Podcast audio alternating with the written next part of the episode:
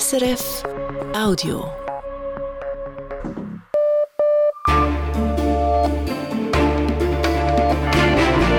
Radio SRF, Echo der Zeit mit Ivan Lieberherr. Unsere Themen am Dienstag, dem 20. Februar. Noch ein Rücktritt. Der Präsident des Rüstungskonzerns RUAG, Nicolas Perrin, verlässt das Unternehmen. Die Hintergründe gleich zuerst. Die Finanzen der Armee. Trotz Kritik an seiner Kommunikation, der Armeechef sitzt fest im Sattel. Diskriminierende Kontrolle. Der Europäische Gerichtshof für Menschenrechte verurteilt die Schweiz nach der Kontrolle eines Mannes mit dunkler Hautfarbe. Mangelhafte Anklage. Das Zürcher Obergericht kassiert die Verurteilung im Fall Vinzenz wegen Verfahrensfehlern. Die Staatsanwaltschaft muss nochmals über die Bücher. Schließlich künstliche Intelligenz, ein mächtiges Werkzeug, besonders in den Händen von Computerkriminellen. Künstliche Intelligenz bietet Chancen, aber auch Sicherheitsrisiken. Und generell kann man sagen, dass diese von Politik und Wirtschaft noch nicht so stark wahrgenommen werden wie etwa Hackerangriffe. Und das muss sich ändern. Sagt der KI-Experte David Marti. Der bundeseigene Rüstungskonzern RUAG steht seit letztem Jahr in der Kritik wegen Geschäften mit alten Leopard 1 Panzern. Mehrere Untersuchungen sind hängig und nun wird bekannt, Verwaltungsratspräsident Nicolas Perrin tritt zurück. Aus dem Bundeshaus berichtet Dominik Mayer. Unter Druck steht Nicolas Perrin seit Monaten. Jetzt tritt der RUAG-Verwaltungsratspräsident ab. Nicht per sofort. Perrin will im Amt bleiben, bis seine Nachfolge bestimmt ist. Als erste hat heute die NZZ den Rücktritt gemeldet. Quellen bestätigen die Nachricht gegenüber Radio SRF. Angaben zu den Gründen des Rücktritts liegen zurzeit nicht vor. Perrin hat sein Amt vor weniger als vier Jahren angetreten, in unruhigen Zeiten. Der Bundesrat hatte auf diesen Zeitpunkt hin das internationale und hauptsächlich zivile Geschäft von der RUAG abgespaltet. Stark unter Druck als Verwaltungsratspräsident geriet Perrin dann letztes Jahr. Zunächst kritisierte die damalige RUAG-Chefin die Schweizer Exportregeln für Kriegsmaterial öffentlich und gab ihr Amt kurz darauf ab. Wenig später wurden Ungereimtheiten bekannt im Geschäft mit alten Leopard 1 Panzern. Die RUAG hatte die Panzer vor Perrins Amtsantritt in Italien gekauft. Die Geschäfte mit Panzern und Ersatzteilen warfen Fragen auf. Zum Beispiel kaufte eine deutsche Firma 25 der Fahrzeuge, holte sie aber nicht ab. Daraus entwickelte sich ein Rechtsstreit. Er ist bis heute ungeklärt. Zusätzlich wurden ebenfalls letztes Jahr Korruptionsvorwürfe bekannt gegen einen früheren RUAG-Manager. Er war unter anderem mit dem Leopard 1-Geschäft betraut gewesen. Schlagzeilen machten die Panzer letztes Jahr dann noch ein weiteres Mal. Die RUAG wollte die Leopard 1 nach Deutschland verkaufen mit Endziel Ukraine. Der Bundesrat dabei verbot das Geschäft. Bis heute sind Fragen offen zum Informationsfluss zwischen der RUAG und dem Verteidigungsdepartement VBS in diesem politisch heiklen Verkaufsprojekt. Für den heutigen späten Abend ist ein Prüfbericht angekündigt der eidgenössischen Finanzkontrolle zu den Leopard 1 Panzern und noch hängig ist eine weitere Untersuchung durch eine unabhängige Anwaltskanzlei. Zurzeit wollen sich weder die RUAG noch das VBS äußern zum Rücktritt des Verwaltungsratspräsidenten und zu einem möglichen Zusammenhang mit den Untersuchungen. Dominik Mayer im UNO-Sicherheitsrat ist erneut ein Vorschlag für eine sofortige Waffenruhe im Gazastreifen gescheitert. Marisa Eckli mit den weiteren Nachrichten des Tages. Die USA legten gegen den entsprechenden Entwurf ihr Veto ein. Eingebracht hatte den Vorschlag Algerien. Vor der Abstimmung warnte die UNO-Botschafterin der USA, dass die Verabschiedung der Resolution dazu führen könnte, dass sich die Kämpfe zwischen der Hamas und Israel ausweiteten. Aus Sicht der USA gehe es darum, die Hamas dazu zu zwingen, sich auf eine Einigung mit Israel einzulassen. Noch nicht entschieden hat der Sicherheitsrat über einen Vorschlag, der von den USA stammt. Darin ist nicht die Rede von einer sofortigen Feuerpause, sondern von einer schnellstmöglichen und vorübergehenden Waffenruhe. Seit heute läuft vor dem Londoner High Court die vorentscheidende Anhörung im Fall von Wikileaks-Gründer Julian Assange. Das Gericht entscheidet, ob der 52-Jährige gegen den Auslieferungsentscheid noch einmal Berufung einlegen kann. Lehnt das Gericht den Antrag auf Berufung ab, sind in Großbritannien selbst die Rechtsmittel ausgeschöpft. Dann bliebe Assange noch der, Gang vor den Europäischen Gerichtshof für Menschenrechte um die drohende Auslieferung an die USA noch zu verhindern. Ihm droht dort bei einer Verurteilung bis zu 175 Jahre Haft, unter anderem wegen Verstoßes gegen das Spionagegesetz. Nächste Woche dürfte Ungarn entscheiden, ob Schweden ins westliche Militärbündnis NATO aufgenommen wird. Der Fraktionsvorsitzende der ungarischen Regierungspartei Fidesz hat beantragt, dass das Thema am Montag im Parlament behandelt wird. Die ungarische Regierung hat im Vorfeld bereits angekündigt, dass sie einen NATO-Beitritt von Schweden unterstützt.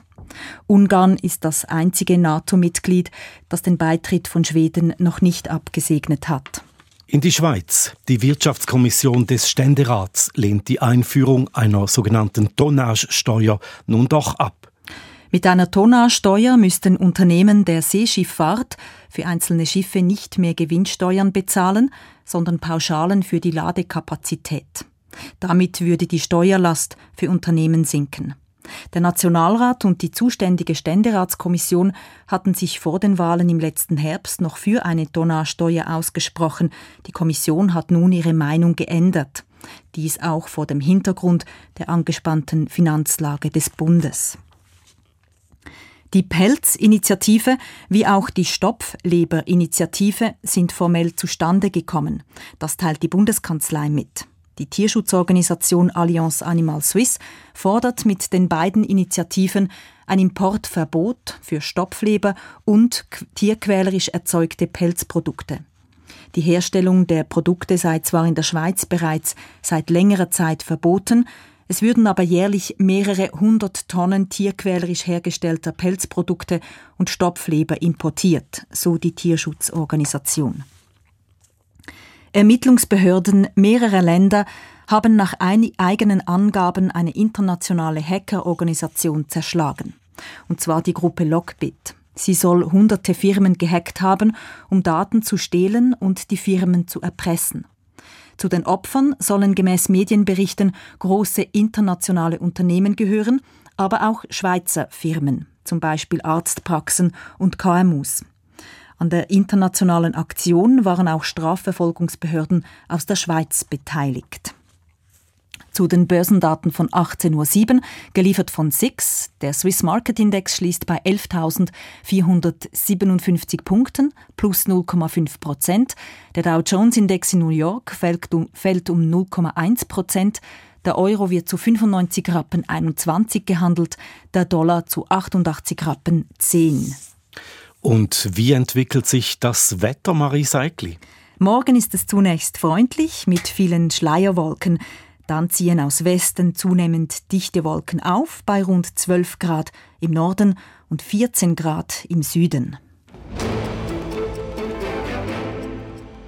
Die Kritik der Finanzkommission an der Armee am letzten Freitag war deutlich.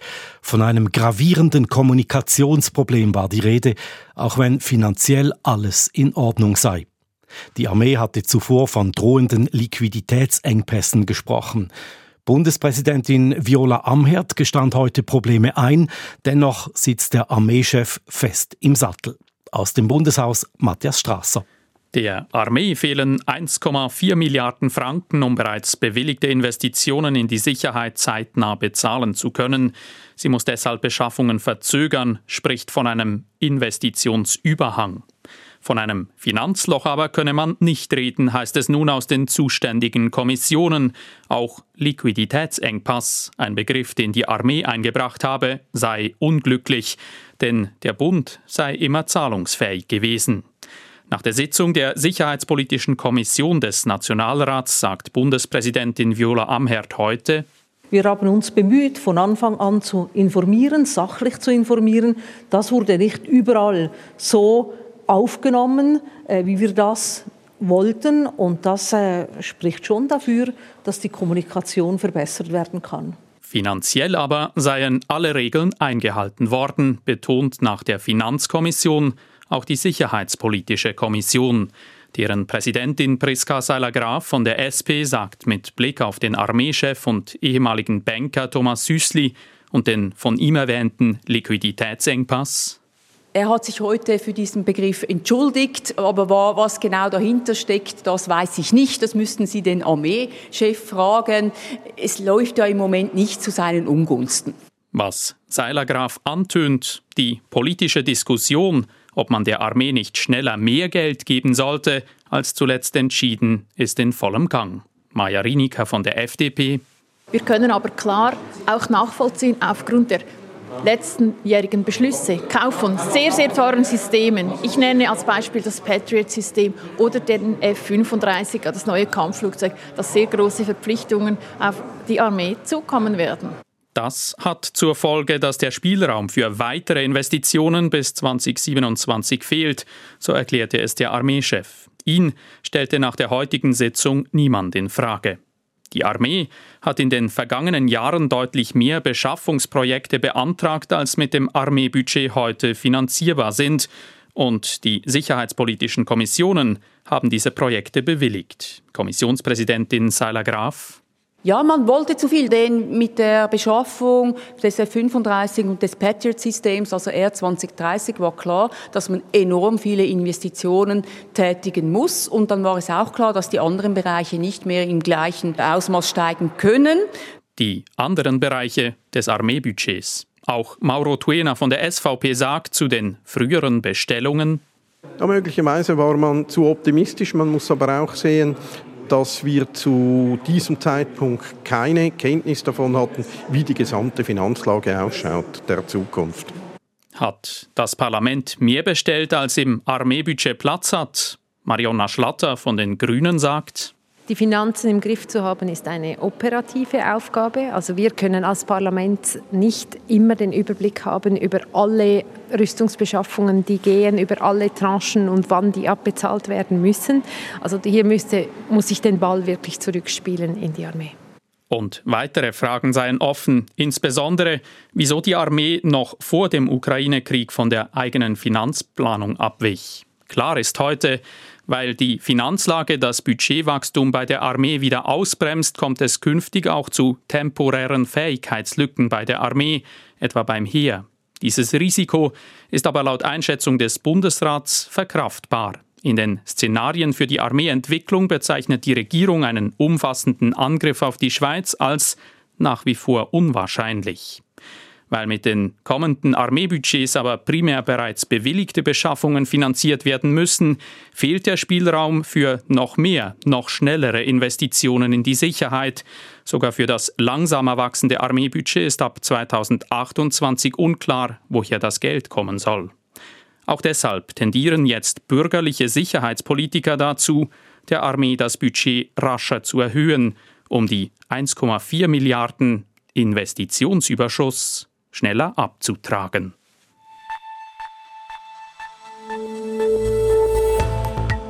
Das ist das Echo der Zeit von Radio SRF. Hier geht's weiter mit der Ankündigung einer strengeren Asylpolitik des neuen Justizministers. Mit einer Personenkontrolle am Zürcher Hauptbahnhof, die diskriminierend war.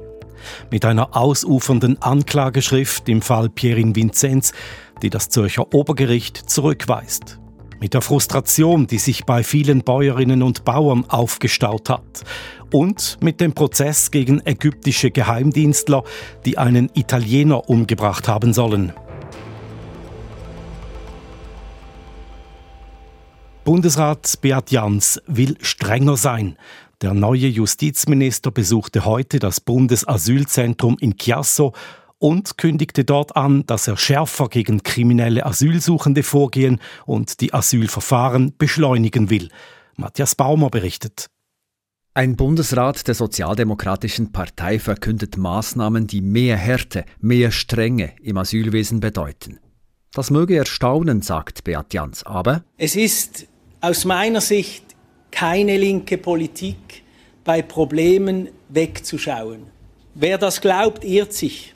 Es geht auch nicht um Ideologien, sondern um konkrete Herausforderungen und um berechtigte Anliegen der Bevölkerung. Bundesrat Jans will die kleine Zahl Problemmacher anpacken, kriminelle Asylsuchende Härte spüren lassen. Denn sie lassen sich auch von vorübergehenden Festnahmen nicht beeindrucken und machen einfach weiter. Jans will Kriminelle rasch identifizieren, das Straf- und Ausländerrecht ausschöpfen, die Täter und Täterinnen auch in Ausschaffungshaft setzen, Haftplätze habe es genug.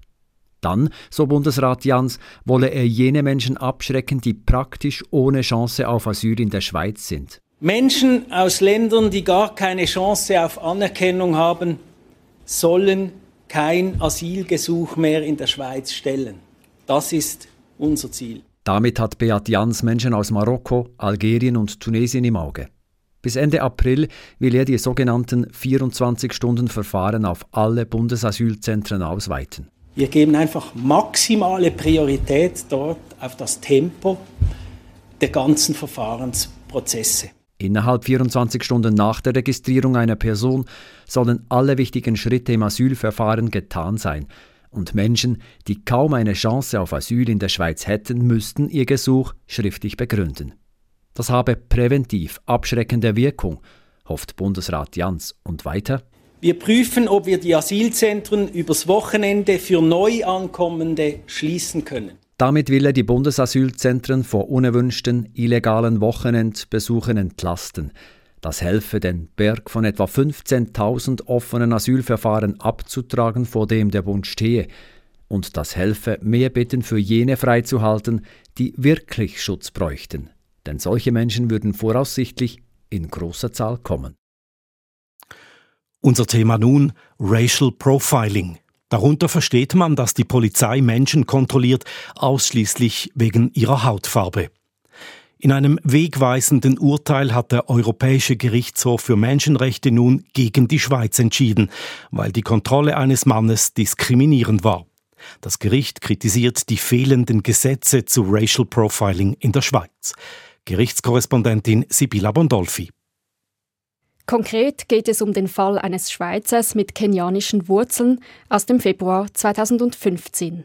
Am Hauptbahnhof Zürich, auf dem Weg zur Arbeit, sah er einen Polizisten und wich seinen Blick aus. Der Polizist meinte daraufhin, der Mann habe den Blick aus Angst abgewandt, weil er sich illegal in der Schweiz aufhalte. Also kontrollierte er ihn. Der Mann empfand die Kontrolle als rassistisch, denn außer ihm wurde niemand kontrolliert. Deshalb weigerte er sich, seinen Ausweis zu zeigen. Dafür wurde er gebüßt wegen Nichtbefolgens polizeilicher Anordnungen. Dagegen wehrte sich der Mann mit Hilfe von Nichtregierungsorganisationen bis vor den Europäischen Gerichtshof für Menschenrechte. Mit Erfolg. Im heute publizierten Urteil sagt der Gerichtshof, der Mann habe sich zu Recht diskriminiert gefühlt. Statt die Buße zu bestätigen, hätten die Schweizer Gerichte prüfen müssen, ob die Kontrolle diskriminierend war. Erleichtert über dieses Urteil ist Tarek Nagib von der Allianz gegen Racial Profiling. Die Nichtregierungsorganisation wollte mit dem Fall einen Leitentscheid erwirken und das ist ihr gelungen. Dieses Urteil ist ein Meilenstein. Es ist auch ein Meilenstein in der Menschenrechtsgeschichte. Denn es mache deutlich, dass Politik, Polizei und Justiz den institutionellen Rassismus zu wenig ernst nehmen. Der Leitentscheid ist auch für andere Länder relevant. Racial Profiling ist nicht nur in der Schweiz ein Problem. Hier müssen Exekutiven, hier müssen Parlamente, hier müssen Polizeikorps und hier muss die Justiz in sämtlichen äh, Ländern, die Mitglied der Europäischen Menschenrechtskonvention sind, über die Bücher. Den Polizisten der Zürcher Stadtpolizei im konkreten Fall hingegen nimmt das Gericht ein Stück weit in Schutz. Es sei für ihn schwierig gewesen, schnell und ohne klare gesetzliche Leitlinie zu entscheiden, ob er die Person kontrollieren soll. Das Gericht kritisiert vielmehr, dass es in der Schweiz keine klaren Gesetze zu Racial Profiling gibt. Über die Bücher müssen jetzt also vor allem die Kantone, denn es sind die kantonalen Polizeigesetze, die festlegen, unter welchen Bedingungen eine Person kontrolliert werden darf. Laut Diskriminierungsexperte Nagib sollte auch in die Aus- und Weiterbildung der Polizei investiert werden. Und das reicht noch nicht. Es geht ja auch darum, das dann in die Praxis umzusetzen. Beispielsweise wäre es wichtig, dass im Vorfeld von einem Polizeieinsatz auch nochmals darauf hingewiesen wird, auf das Willkürverbot, auf das völker- und verfassungsrechtliche Diskriminierungsverbot. Also eine Art menschenrechtliches Briefing vor jedem Polizeieinsatz. Die Stadtpolizei Zürich schreibt heute in einer Mitteilung, sie habe auf die Rassismusvorwürfe reagiert und bereits 2017 neue Standards in Kraft gesetzt. Neu müsse die Stadtpolizei den kontrollierten Personen immer einen Grund für die Kontrolle angeben. Und diese Gründe seien klar definiert, das Bauchgefühl allein genüge nicht. Das Thema Rassismus sei auch in der Ausbildung vertieft worden. Ob diese Maßnahmen genügen oder ob es angesichts des neuen Urteils noch mehr Effort braucht, ist noch nicht klar. Die Stadtpolizei wird das Urteil zusammen mit dem Zürcher Sicherheitsdepartement analysieren. Und gleich noch ein beachtenswertes Gerichtsurteil im Verfahren gegen den ehemaligen Raiffeisenbanker Pierin Vinzenz und vier seiner Geschäftspartner. Das Bezirksgericht Zürich verurteilte die Angeklagten vor zwei Jahren zu teils mehrjährigen Freiheitsstrafen, unter anderem wegen Betrugs und mehrfacher Veruntreuung. Das Zürcher Obergericht hat das Urteil nun aber aufgehoben, wegen Verfahrensfehlern. Was ist da passiert? Die Analyse von Wirtschaftsredaktor Sven Zaug. Es ging dem Zürcher Obergericht nicht um die Spesenaffären, um die nächtlichen Kabarettbesuche oder zertrümmerte Hotelzimmer, nicht um all die Skandale des gefallenen Bankerdarlings Pierin Vinzenz. Skandale, die jahrelang für Schlagzeilen gesorgt hatten. Es ging auch nicht um die Frage, ob sich Vinzenz und sein Geschäftspartner Beat Stocker mutmaßlich im Geheimen und vorab an Unternehmen beteiligt hatten, die später von Raiffeisen und Anduno, wo Stocker ein Mandat hatte, gekauft wurden. Es ging also nicht um die eigentlichen, um die mutmaßlichen Vergehen. Nein, schwerwiegende Verfahrensfehler der Zürcher Staatsanwaltschaft haben dazu geführt, dass das Obergericht das erstinstanzliche Urteil des Bezirksgerichts aufgehoben hat. Pierin Vinzenz war von eben diesem Gericht vor knapp zwei Jahren zu einer Gefängnisstrafe von drei Jahren und neun Monaten verurteilt worden. Das Gericht hatte es als erwiesen erachtet, dass Vinzenz und Stocker sich des Betrugs und der ungetreuen Geschäftsbesorgung schuldig gemacht hatten. Für die Staatsanwaltschaft war das zu wenig, für die Angeklagten zu viel. Die Parteien zogen das Urteil ans Zürcher Obergericht weiter. Dieses zerzaust nun die Anklageschrift der Staatsanwaltschaft regelrecht. Vor allem zwei Fehler wiegen schwer. Erstens, die Anklageschrift sprengt, Zitat, mit ihrem Detaillierungsgrad den gesetzlich vorgeschriebenen Rahmen augenscheinlich bei weitem. Fast 360 Seiten dick ist die Anklageschrift und laut Obergericht zumindest teilweise ausschweifend. Sie enthalte auch nicht relevante Ereignisse. Gemäß dem heutigen Beschluss macht es dies den Angeklagten unmöglich, dem Schriftstück zu entnehmen, was ihnen genau vorgeworfen wird. Zweitens, einem Angeklagten, dessen Muttersprache Französisch ist, sei die Anklage vor der Hauptverhandlung nicht übersetzt worden, obwohl er dies mehrfach gefordert habe. Das sind keine Lappalien, das Verdikt ist entsprechend deutlich. Die Anklageschrift genügt der Strafprozessordnung nicht. Zurück also an den Absender, zurück zur Staatsanwaltschaft. Dabei wollte die Behörde just mit diesem Fall der Öffentlichkeit demonstrieren, wie schlagkräftig die Zürcher Justiz ist. Der Fall Vinzenz wurde zur Chefsache erklärt. Doch offenbar war der Eifer zu groß, die Juristinnen und Juristen verloren sich irgendwo zwischen Anspruch und Präzision. Für Vinzenz und die weiteren Angeklagten ist die Aufhebung des Urteils kein Freispruch. Es ist davon auszugehen, dass die Staatsanwaltschaft nun nachbessern und eine entschlackte Anklage beim Bezirksgericht einreichen wird. Zurück also auf Feld 1. Damit dürfte der Fall Vinzenz die Gerichte noch Jahre weiter beschäftigen.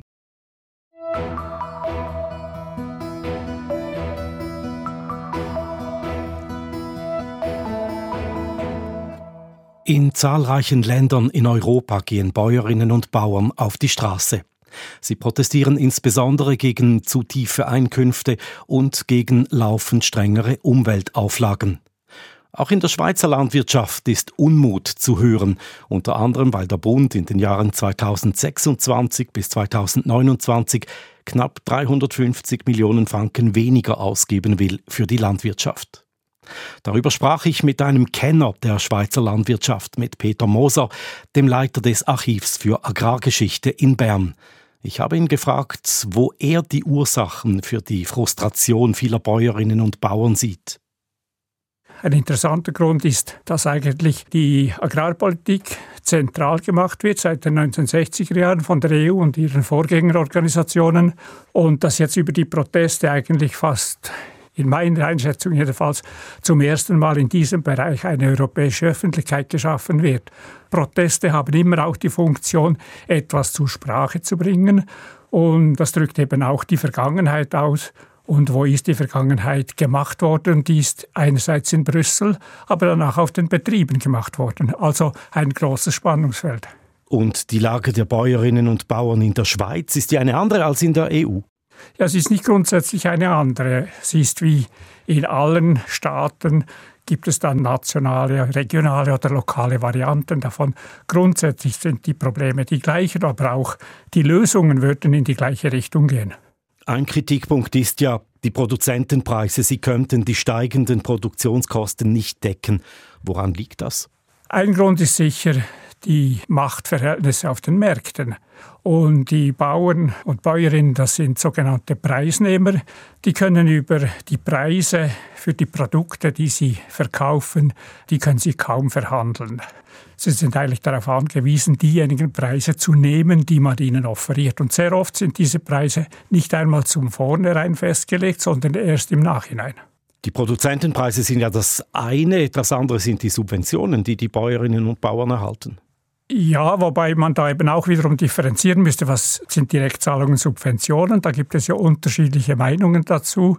Gesetzlich gesehen ist es nicht so, dass das Subventionen sind, sondern das sind mittlerweile Entschädigungen für Leistungen. Und da haben wir eben gewissermaßen diese Zweiteilung. Und das kann man in der Politik relativ gut zweiteilen. Auf den Betrieben ist das etwas schwieriger, weil dort Ökonomie und Ökologie nicht getrennt werden können.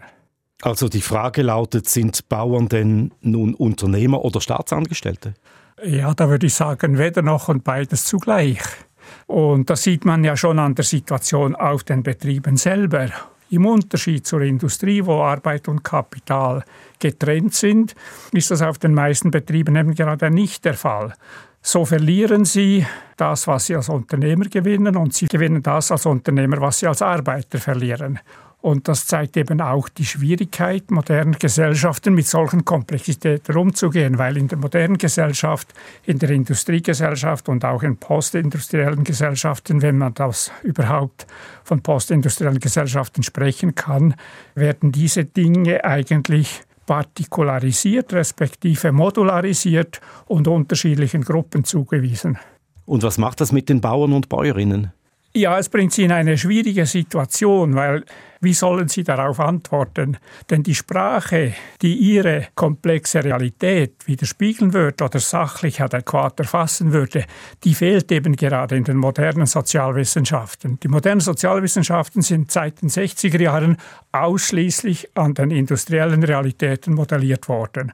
Und sie können damit eben oft auch agrarische Phänomene gar nicht mehr erfassen sachlich. Also ein Beispiel, in der Gesellschaft wird seit dem 19. Jahrhundert Produktion und Reproduktion getrennt. Da sind unterschiedliche Leute zuständig. In der Landwirtschaft können Sie aber Produktion und Reproduktion nur bis zu einem gewissen Teil trennen. Die Wiederherstellung der Ressourcengrundlagen, also von Pflanzen und Tieren, die ist immer an den Produktionsprozess gekoppelt. Das kann man betriebswirtschaftlich optimieren, aber man kann es nicht aus der Welt schaffen. Wenn Sie sagen, es besteht eine Sprachlosigkeit, mit welchen Folgen denn? Eine Folge ist, dass wir so über den Agrarsektor reden, wie wir das tun in modernen Gesellschaften oder in postmodernen Gesellschaften, also eigentlich fast nur noch negativ oder moralisch aufgeladen. Man sieht das große Potenzial gerade in Bezug auf eine nachhaltige Produktion. Das kann man gar nicht mehr erkennen, weil man die Mechanismen nicht mehr korrekt erfassen kann, weil man eben keine Sprache dafür hat. Ein anderer Kritikpunkt, die Umweltauflagen würden immer strenger. Das gilt aber auch für andere Wirtschaftszweige. Ja, das gilt schon genau gleich, aber da sehen Sie eben auch ein grundsätzliches Problem, dass wir in Bezug auf die Ökologie eigentlich nur von Schadensbegrenzung reden.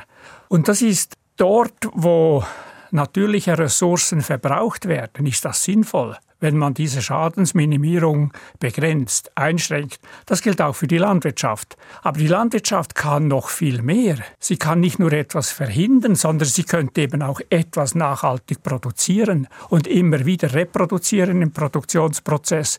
In der Kritik der Bäuerinnen und Bauern stehen namentlich die Grünen. In Deutschland haben protestierende Bauern eine Veranstaltung der Grünen verhindert. Landgasthöfe stellen Tafeln auf. Da heißt es, dass sie keine Grünen bedienen würden.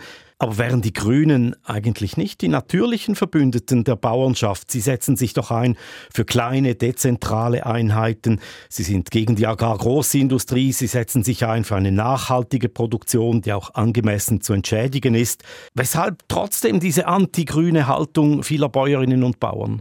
Ja, auf der einen Seite muss man vielleicht auch wieder hier, wie Sie es ja schon gemacht haben, differenzieren. Erstens sind nicht alle Bauern gleich, nicht alle Bäuerinnen sind gleich. Es sind ja auch relativ viele bei den Grünen dabei von den Bauern und Bäuerinnen. Das ist das eine, was man dazu vielleicht sagen muss. Und das andere ist nun sehr interessant, weil die Grünen sind gewissermaßen der nächste Ansprechpartner für die Bauern und Bäuerinnen, aber eben in einer sehr komplexen Umgebung, weil die Grünen ja das, was Sie jetzt aufgezählt haben, das sind ja auch primär Wunschvorstellungen der Grünen.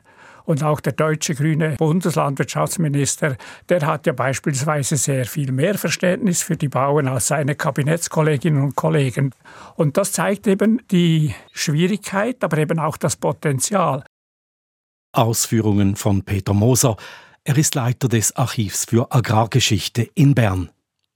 Das ist das Echo der Zeit am Dienstagabend. In den nächsten Minuten haben wir es von den Beziehungen zwischen Italien und Ägypten, die von einem Mord belastet werden, und von den Gefahren, die von künstlicher Intelligenz ausgehen, wenn Cyberkriminelle sie nutzen. Heute wird in Rom ein Prozess wieder aufgenommen, von dem viele glaubten, dass er gar nicht stattfinden werde der Prozess um den Mord am italienischen Studenten Giulio Regeni vor acht Jahren. Regeni wurde damals in Kairo gefoltert und umgebracht. Angeklagt sind vier hohe Vertreter des ägyptischen Geheimdienstes, die den jungen Italiener als Kritiker des Regimes brutal aus dem Weg räumten. Seit diesem Mord ist das Verhältnis Italiens zu Ägypten belastet. Rom fordert von Kairo Gerechtigkeit, andererseits macht Italien mit Ägypten weiterhin gute Geschäfte. Im Fall Regeni prallen der Kampf für Menschenrechte und die Realpolitik frontal aufeinander, sagt Italien-Korrespondent Franco Battel. Vor genau acht Jahren waren in Italiens Zeitungen und im Fernsehen schreckliche Bilder zu sehen. Sie zeigten den toten Giulio Regeni. Der Körper des jungen Studenten war übersät mit Spuren der Folter. Die Eltern von Giulio Regeni machten diese Fotos publik, um aufzurütteln und Druck aufzubauen, letztlich um die Schuldigen am brutalen Mord an ihrem Sohn zur Rechenschaft zu ziehen. Es gibt wenig Zweifel daran, dass es Schergen des berüchtigten Geheimdienstes von Präsident al-Sisi waren, die den Studenten verhafteten, folterten und töteten. Der Grund, Regeni hatte zur ägyptischen Opposition geforscht, was das Regime als Einmischung empfand und Regeni darum, so der begründete Verdacht, aus dem Weg räumte. Seither versuchten sechs italienische Regierungen, Ägypten dazu zu bewegen, die Schuldigen zu benennen. Doch Ägypten mauert. Italiens Justiz identifizierte schließlich auch ohne Amtshilfe vier mutmaßliche Schuldige, alles ranghohe ägyptische Geheimdienstler. Doch in Kairo denkt man nicht im Traum daran, mit Italiens Justiz zusammenzuarbeiten. Darum findet ab heute der Prozess in Rom in absentia, also in Abwesenheit der ägyptischen Angeklagten statt. In dieser Form ein Novum in der italienischen Justiz, das dem Verfassungsgericht zu verdanken ist, das diesen Prozess wegen der Schwere der Tat unbedingt wollte. Dieser Prozess ist ein mutiges Zeichen für die Menschenrechte. Doch Italien hat auch x-mal klein beigegeben, um es sich mit Ägypten nicht ganz zu verderben. So hat Italien nach dem Tod Regenis seinen Botschafter zwar aus Kairo abgezogen, ihn wenig später aber kleinlaut wieder zurückgeschickt. Und diverse italienische Premierminister haben dem ägyptischen Machthaber die Hand geschüttelt und ihm zugelächelt, trotz der schweren Vorwürfe. Denn man hat Interessen, zum Beispiel das ägyptische Gas, das italienische Firmen fördern, oder die Waffen, die italienische Waffenschmieden an den Nil liefern. Oder Italien hofft darauf, dass Kairo seinen Einfluss in Libyen geltend macht, damit weniger Flüchtlinge und Migranten nach Italien aufbrechen.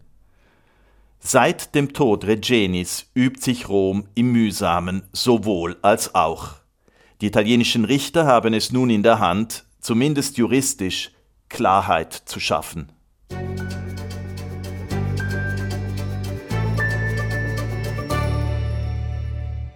Bereits heute sind Hacking-Angriffe ein großes Problem und die Lage dürfte sich weiter zuspitzen, denn Cyberkriminelle suchen neue Wege, um künstliche Intelligenz, auf Englisch Artificial Intelligence oder AI, für ihre Machenschaften zu verwenden. Um da entgegenzuhalten, gibt es neu den AI Safety Prize. Heute wurde er zum ersten Mal vergeben. Der Bericht von Digitalredaktorin Tanja Eder. Es beginnt wie ein ganz normales Computervirus. Das Opfer klickt auf einen Mail-Anhang, das Schadprogramm wird heruntergeladen. Doch dann kommt künstliche Intelligenz zum Einsatz. Das Programm greift übers Internet auf eine KI zu, die den Code so verändert, dass die Schadsoftware nicht vom Antivirusprogramm erkannt wird. Es folgt der letzte Schritt, das Programm verbreitet sich selbst weiter. Die künstliche Intelligenz liest die E-Mails des Opfers und nimmt mit Bekannten Kontakt auf. Diese Phishing-Mails ahmen den Schreibstil des vermeintlichen Absenders perfekt nach und fügen sich nahtlos in die Korrespondenz ein. Die E-Mail wirkt also völlig vertrauenswürdig. Und sobald die nächste auf den Mailanhang klickt, legt das Schadprogramm von vorne los. Mit dieser Software haben zwei Studenten den neu geschaffenen AI Safety Prize gewonnen. Ben Zimmerman von der University Colorado Boulder und David Zollikofer von der ETH Zürich. Wir möchten einfach zeigen, hey, das ist eine Gefahr und wir müssen für das bereit sein, weil das wird wahrscheinlich bald doch etwas sein, mit dem man sich konfrontiert sieht. Ihr Programm sei zwar erst ein Prototyp, doch Zollikofer meint, es sei gut möglich, dass bald tatsächlich so ein KI-Wurm in Umlauf komme. Ihr Projekt gebe den Sicherheitsfachleuten hoffentlich einen Vorsprung gegenüber den Kriminellen. Nur, wie bereitet man sich auf eine Bedrohung vor, die sich andauernd selbst neu erfindet? Zollikofer sagt, es brauche ein Umdenken in der Cybersicherheit. Dass es einen, einen Wechsel gibt von dem, dass man schon weiß, was man erwartet und dann sich auf das vorbereitet, auf dass man halt reaktiver ist und weiß, es gibt solche Unbekannte, weil eben die Attacksysteme selber überlegen können. Intelligente Angriffssysteme, die sich neu erfinden, die unsere E-Mails lesen und uns nachahmen. Mit der KI kommen möglicherweise ganz neue Arten von Hacking-Angriffen auf uns zu. Um das aufzuzeigen, hat der Verein Pour den AI Safety Prize ins Leben gerufen, erklärt David Marti. Er ist Programmleiter KI bei Pour.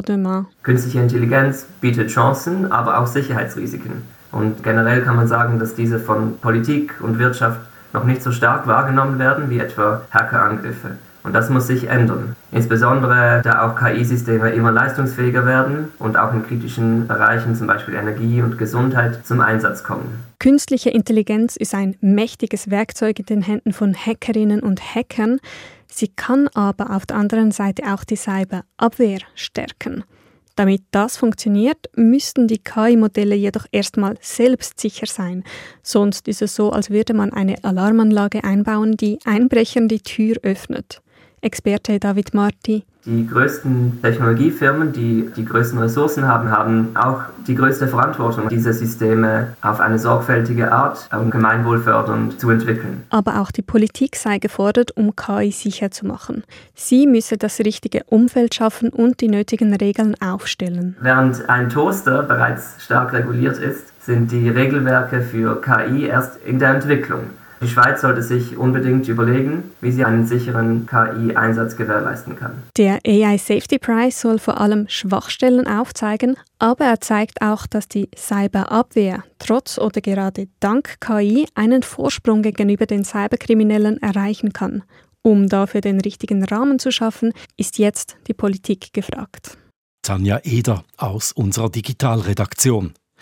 Für heute war's das, das Echo der Zeit vom Dienstag, dem 20. Februar mit Redaktionsschluss um 18.39 Uhr. Verantwortlich für diese Ausgabe Markus Hofmann, für die Nachrichten Frank Estermann und am Mikrofon war Ivan Lieberherr. Das war ein Podcast von SRF.